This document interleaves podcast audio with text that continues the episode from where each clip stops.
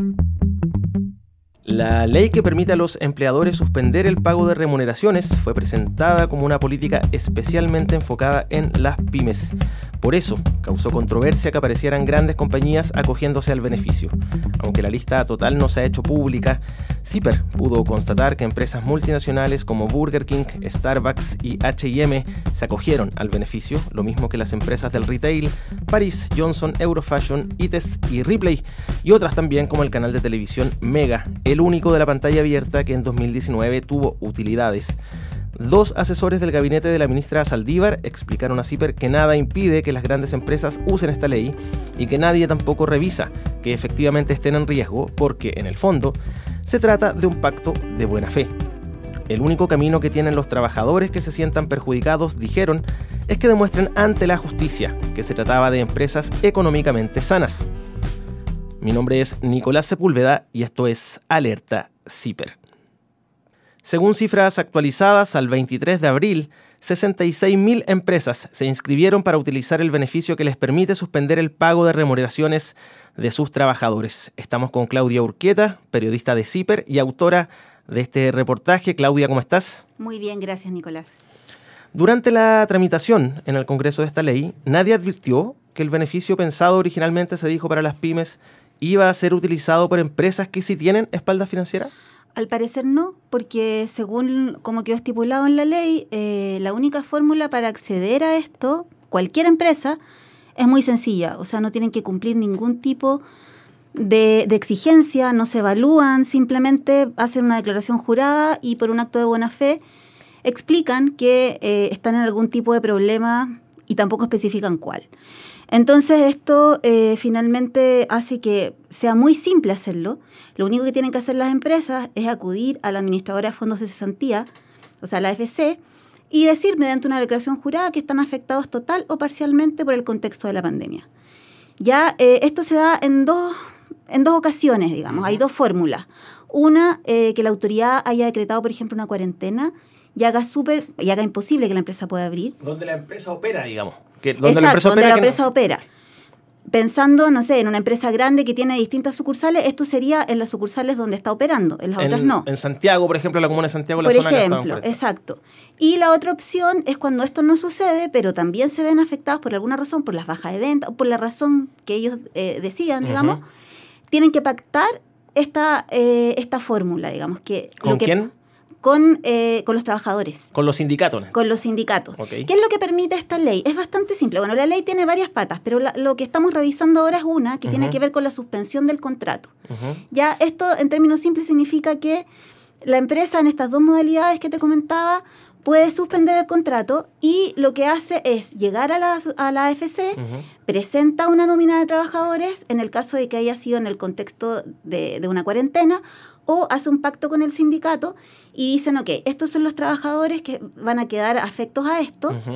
Y lo que hacen estos trabajadores es tener que ir a cobrar su seguro de cesantía. Porque en el fondo se suspende, yo entiendo, el pago del, sueldo. Exacto. Entonces, mientras dure el estado de catástrofe, los trabajadores eh, reciben su propio seguro de cesantía. Exactamente. O sea, en vez del sueldo. Exactamente. La idea, y se supone que la idea de la ley es esa, que no le suspendan el contrato, o sea, el, contrato se suspende. Que no lo echen. Pero no lo echan. Entonces, se sigue pagando con el porcentaje que corresponde al seguro de cesantía. Uno de los asesores del Ministerio del Trabajo que participó en la elaboración de esta ley, Alejandro Charme, argumenta que lo relevante es la protección de los empleos. Esta legislación lo que pretende es proteger el empleo, proteger al trabajador de los ingresos que no podría percibir por la suspensión. Por tanto, el hacer la distinción entre la empresa grande y empezar a distinguir qué empresas grandes efectivamente podrían tener espalda no por el giro, si por el giro se vende, si, si la empresa es internacional o no internacional, si las utilidades que reparten, es, es tan complejo que lo que importa al legislador en este momento es proteger al trabajador. Claudia, considerando lo que nos dice el asesor Alejandro Charme, la ventana entonces para que las grandes empresas se sumen al beneficio quedó abierta de, de par en par. Absolutamente, porque como te comentaba y por lo que él mismo dice, no hay ningún tipo de restricción, no hay ninguna exigencia especial para las empresas grandes. De hecho, una justificación para esto es que los asesores dicen que una medición especial para las empresas grandes sería asumir que todas las empresas grandes tienen una espalda financiera. Y eso dicen es un error también, porque en el fondo no es así. Ahora... Lo que pasa es que no hay ninguna forma de determinar cuáles tienen espalda financiera y cuáles no.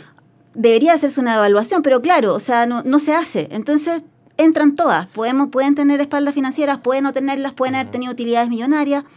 Y también argumentan que es súper difícil siguiendo esa línea, evaluar a priori a todos los empleadores de Chile, ¿ya? Eh, y que claramente no es lo mismo una minera que un café, pero en el caso específico de empresas grandes, no hay una especie de restricción ni una evaluación. Lo que dice si el, el gobierno, y lo, lo, mencionas tú en tu reportaje, es que em, si los trabajadores sienten que la empresa tenía buena salud financiera y es una injusticia, estaba mal que se acogieran a esta ley, pueden ir a la justicia y por esa vía eh, revertir, el, o, revertir la medida, ¿no? Exactamente, eso se puede hacer. Es la única vía que existe. O sea, es como una fórmula a posteriori.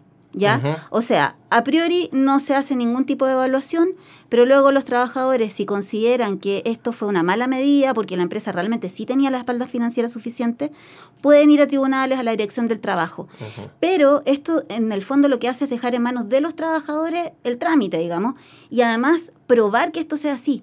Porque una de las cosas que tiene esta ley como está hasta ahora, es que no define en ninguna parte qué es lo que significa que la empresa esté perjudicada total o parcialmente. ¿Qué significa eso? No, no hay un reglamento, no dice qué significa. Eso puede ser cualquier tipo de afectación, digamos, no nada lo establece. Entonces, a la hora de ir a tribunales, ¿cómo los empleados, o sea, cómo los empleados pueden probar que efectivamente esto no, no, no correspondía? Es un terreno pantanoso. Es un terreno pantanoso, bien nebuloso, digamos. Estamos haciendo Alerta CIPER, el podcast del Centro de Investigación Periodística. Ustedes saben, CIPER es un medio de comunicación independiente que no recibe publicidad por opción propia y tampoco aportes de gobiernos, empresas ni iglesias. La idea es hacer un periodismo de investigación absolutamente independiente que se sustenta básicamente con el aporte de sus socios. Escuchemos un consejo que al respecto nos tiene que decir la periodista Carolina Urrejola. Te queremos invitar a ser socio de Más Zipper, a ser socio de la transparencia, a ser socio de la verdad, ser socio de todos los que queremos ser parte de una sociedad más informada, a ser socio de los que queremos que haya más Zipper, más socios, más periodismo independiente. Hazte socio. Estamos con Claudia Urquieta, autora del reportaje de CIPER. Asesores de la ministra del Trabajo explican por qué grandes empresas pueden acogerse a la suspensión de remuneraciones. Claudia, hay que decir que según cifras públicas, la mayoría, según entiendo, de las empresas que se han acogido a, este beneficio son pequeñas o medianas. Lo que pasa es que por la cantidad de trabajadores, digamos, las grandes empresas son muy significativas porque tienen más de 200 trabajadores contratados. Pero han habido críticas también a esta ley y a su implementación. Los sindicatos y centros de pensamiento como la Fundación Sol han dicho que esta ley viene a beneficiar a las grandes empresas y a dañar las condiciones ¿no? de los de laborales de los trabajadores. ¿Qué es lo que reclaman los representantes de los trabajadores? Efectivamente, Nicolás, uno de los reclamos, bueno, hacen varios, pero uno de los reclamos que hacen los trabajadores es primero que hay una enorme desigualdad de fuerza y de información. ¿Por qué? Porque a la hora de que la empresa les comunica o buscan un pacto con ellos para esta suspensión, simplemente les dicen que hay un problema que están en malas condiciones, pero en ninguna parte les dan balances, cifras, datos duros, en el fondo para respaldar por qué se está tomando la medida. Es un asunto de fe.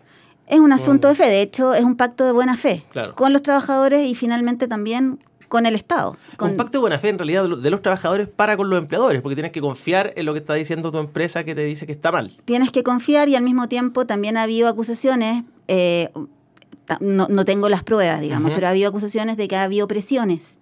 Para que los trabajadores acepten. Para que acepten, porque si no los pueden despedir después eh, o, otro tipo de represalias. Entonces, tampoco, ellos alegan que no está pareja la cancha, o sea que en el fondo tienen que aprobar esto sin información y con un, con, un desnivel. Con una desigualdad de fuerza importante.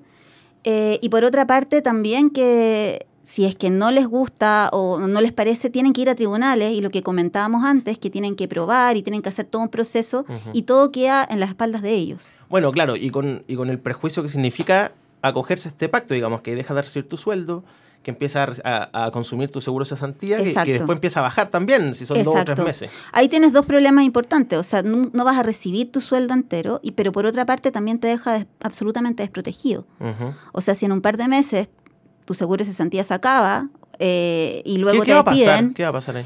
No lo sé, no hay una respuesta, o sea, no, no sabemos qué va a pasar después, si la persona es despedida y ya no tiene los fondos de su seguro de cesantía, va, va a ser una, una situación que va a tener que enfrentar la persona hasta ahora. El presidente del sindicato de Ripley de Huechuraba, que es Ripley, es una de las empresas que se cogió este beneficio, le pone voz a esas críticas. Esto es lo que dice Hugo Gutiérrez. Ripley es una de las empresas del retail más grandes en Chile.